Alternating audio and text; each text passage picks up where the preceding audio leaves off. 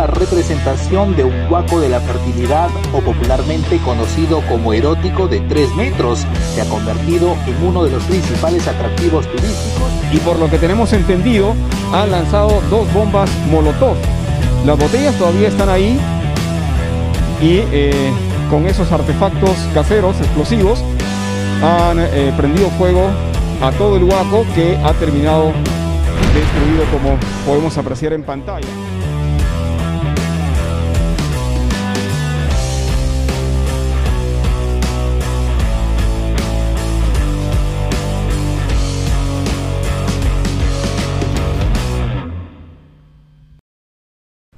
Hola amigo Pulpín, bienvenido al programa. Soy Raúl, como siempre. Antes de empezar, dale clic a ese botón, golpea la campanita. Recuerda que estás aquí bajo tu propio riesgo y que puedes acompañarnos también en patreon.com y en nuestro podcast Raúl, como siempre, en Spotify. Y a ver, anoche el guaco erótico más famoso del Perú sufrió un atentado con dos bombas Molotov. Y se estarán preguntando por qué me doy la chamba de hacer un programa sobre el guaco erótico. Y la respuesta es que no era importante, pero lo acaban de hacer importante, ¿ya? Esta es una de de los programas donde se, te das cuenta de que esas cosas que haces para reprimir al otro que no piensa como tú no em, ayudan a tus fines. ¿Ya? A ver, el guaco retrato es indudablemente pues parte de la cultura de, la cultura moche, ¿no? El guaco erótico, perdón. Eso lo sabemos todos, pero pero como me dijo una señora conservadora hoy, y cito, una cosa es verlo en miniatura en un museo y otra cosa es ver una pichula de tres metros. y eso es lo que quiero analizar medio broma, medio en serio, pues. Porque este guaco en particular es, es un mate pues, porque es parte de ser peruano, pues. Entonces, no deberíamos pensarla tanto, pues. Más bien deberían pensar por qué les molesta el guaco. El Perú no es occidental y tampoco es andino, pues. No es hispanista, no es indigenista. El Perú es arroz chaufa con Inca Cola. Entonces, todo se toca, todo está siempre en fricción. En una sociedad este, medieval, si todo estuviera siempre en fricción, eso acabaría en guerras tribales, se matarían los unos a los otros, ¿no? Pero en nuestro país esa fricción se, mm, se, aminora con el ridículo. ¿Ya? Como la fricción crea, crea, enfrentamientos y los ciudadanos no podemos estar siempre enfrentados, entonces en nuestro país se ha instalado la cultura del ridículo. En el Perú es más peligroso ser lorna que ser incompetente para tu reputación. Si no, pregúntenle a Cuña, pues. Más peligroso es que te lo hornee el chivolo que escribe el libro, pues, al que te da la chamba de demandarlo. La cachita es parte, pues, de nosotros. Entonces yo creo que la cachita es un poco lo que nos hace peruanos y evita que nos matemos unos a otros. El tema es que no hemos aprendido cuándo usarla bien. Por ejemplo, la cachita es parte del chocolate del fútbol peruano, ¿no? El fútbol peruano, el vacilón es llevártelo todo. Pero el partido se gana metiendo goles, pues. ¿Ya? Tiene sus pros y sus contras la cachita.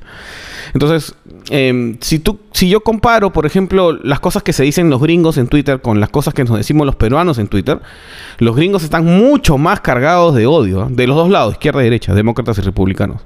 En el Perú es más bien, em, es más bien lornearse mutuamente, ¿ya? Por eso yo creo que este gente en la izquierda como Moya es súper este, eh, importante para bajarle la temperatura a las cosas, ¿no?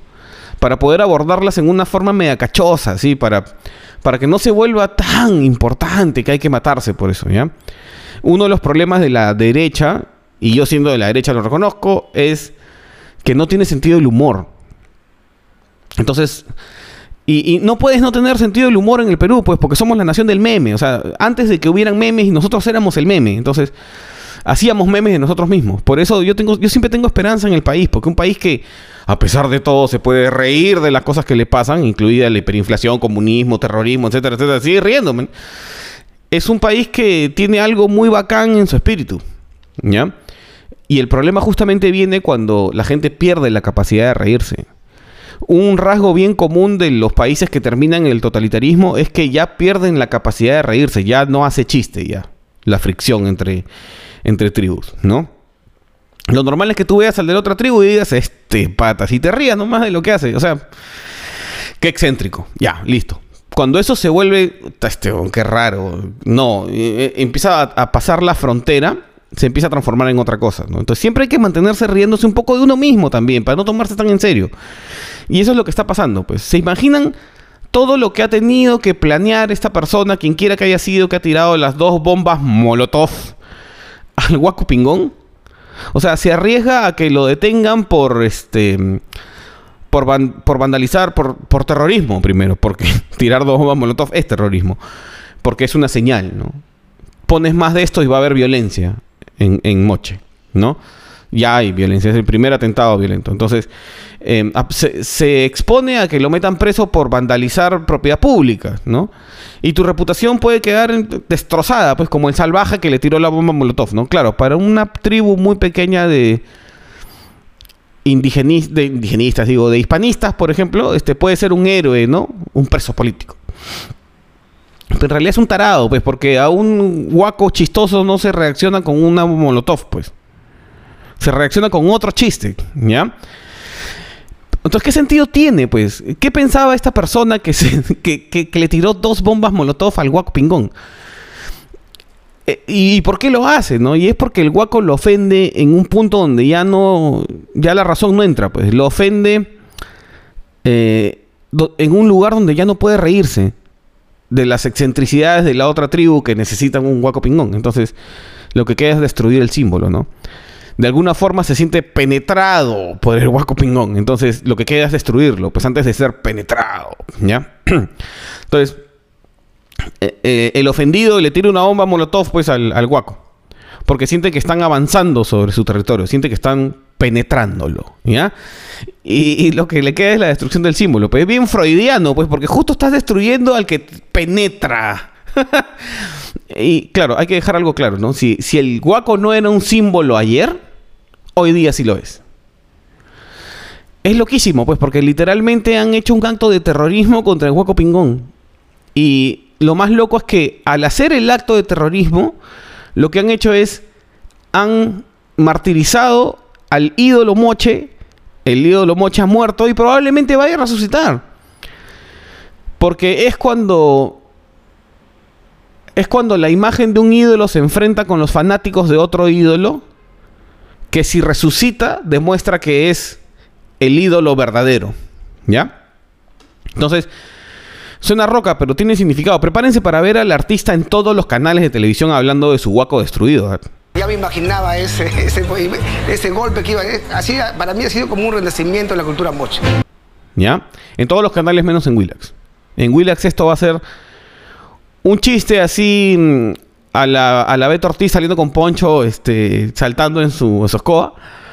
O va a ser una noticia de por fin algún peruano de bien, este, comprometido con los valores, decidió destruir esta porquería que ha puesto este loco en la calle Va a ser así. Pero como eso no es políticamente correcto, ¿ya? Esas declaraciones tribales no son políticamente correctas en el mundo caviar. Entonces lo que va a haber es que los canales progres, ojo, el progre no es indigenista, el progre es progre nomás.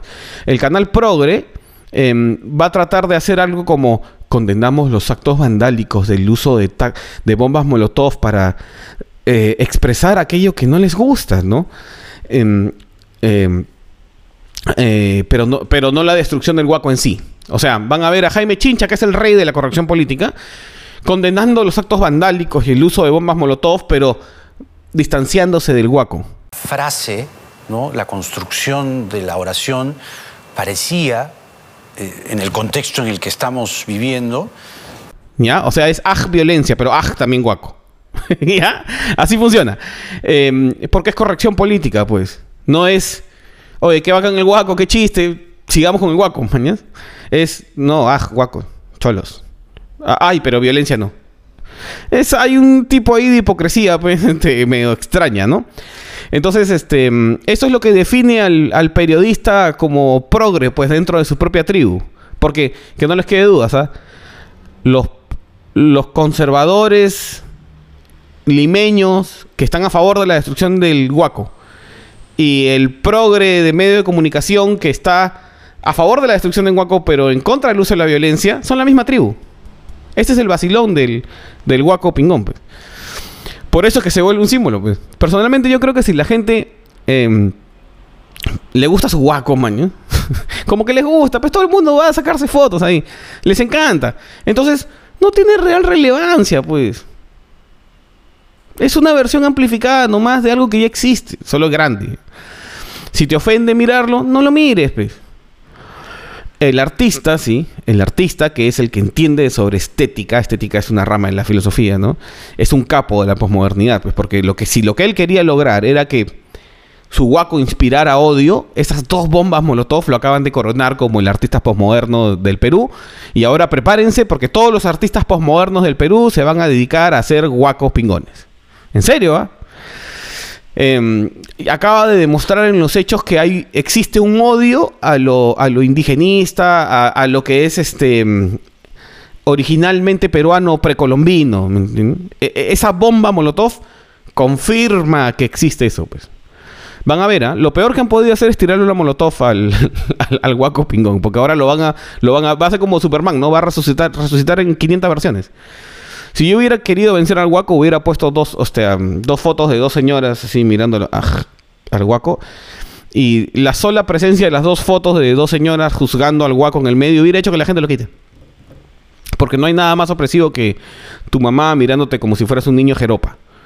Que es exactamente lo que es el guaco, ¿no? un niño jeropa. Pero a los conservadores les falta imaginación, pues porque no han estudiado ese enemigo, pues no saben cómo funciona el posmodernismo, entonces no se pueden defender de esa vaina.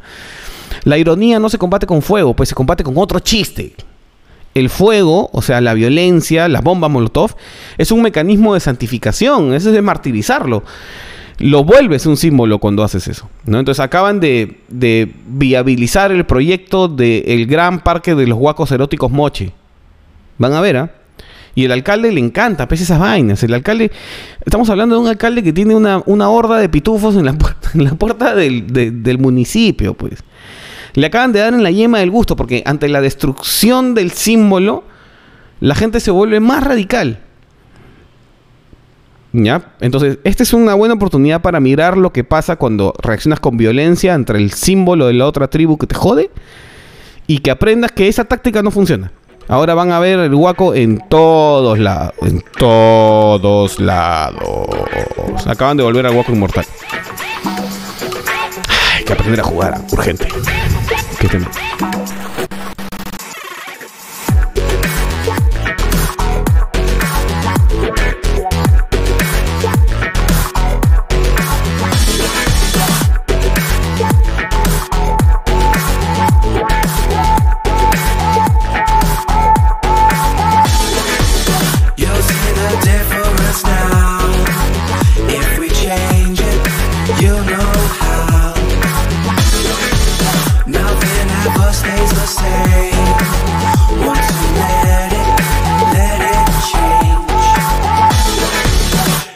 Like a family